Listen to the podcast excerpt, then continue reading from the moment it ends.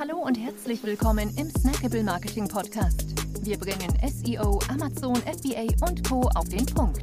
Mach dich bereit für deinen heutigen Marketing-Snack. Hier ist dein Host, Jonas Zeppenfeld. Ja, herzlich willkommen hier im Snackable Marketing Podcast. Schön, dass du dabei bist. In der heutigen Episode möchte ich mit dir über 10 wichtige allgemeine Amazon KPIs sprechen. Ja, denn in einer vorherigen Episode haben wir schon über die wesentlichen Marketing-Kennzahlen, ja wie ROS, äh, Arcos und Co. gesprochen. Heute geht es daher eher um die allgemeine Verkäuferleistung, die sich aber ebenfalls maßgeblich auf deine gesamte Performance auswirkt. Ja, und einige der KPIs, die ich gleich nennen werde, äh, betreffen lediglich äh, FBM Seller, ja, weil du als FBA-Seller da keinen Einfluss drauf nehmen kannst. Ja, aber legen wir gleich los. Nummer 1 sind die Bestellmängel. Ja, also negative Rezensionen, die folgen, ähm, Garantieanträge, die gestellt werden, beziehungsweise servicebezogene Kreditkartenrückbuchung. All das sollte möglichst ähm, vermieden werden und möglichst unter 1% liegen, ja, um da nicht negativ beeinflusst zu werden.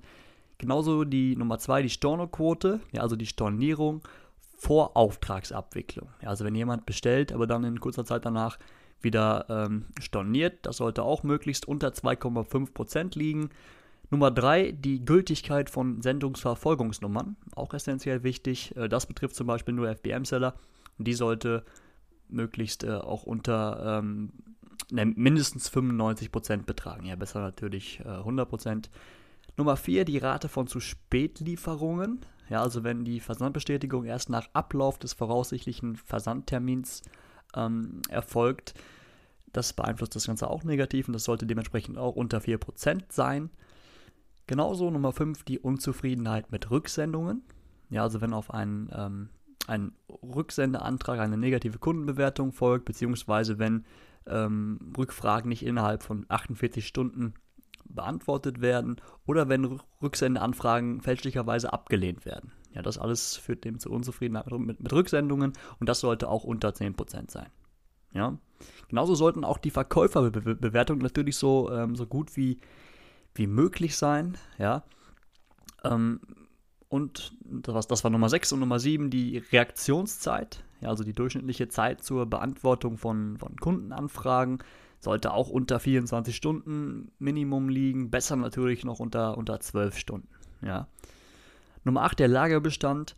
Ähm, Gerade aktuell merken wir das auch bei unseren Kunden extrem, ähm, wie negativ das die gesamte Performance, also insbesondere auch die, die Ausspielung von, von Amazon PPC-Kampagnen ähm, beeinflusst, wenn man länger out of stock war.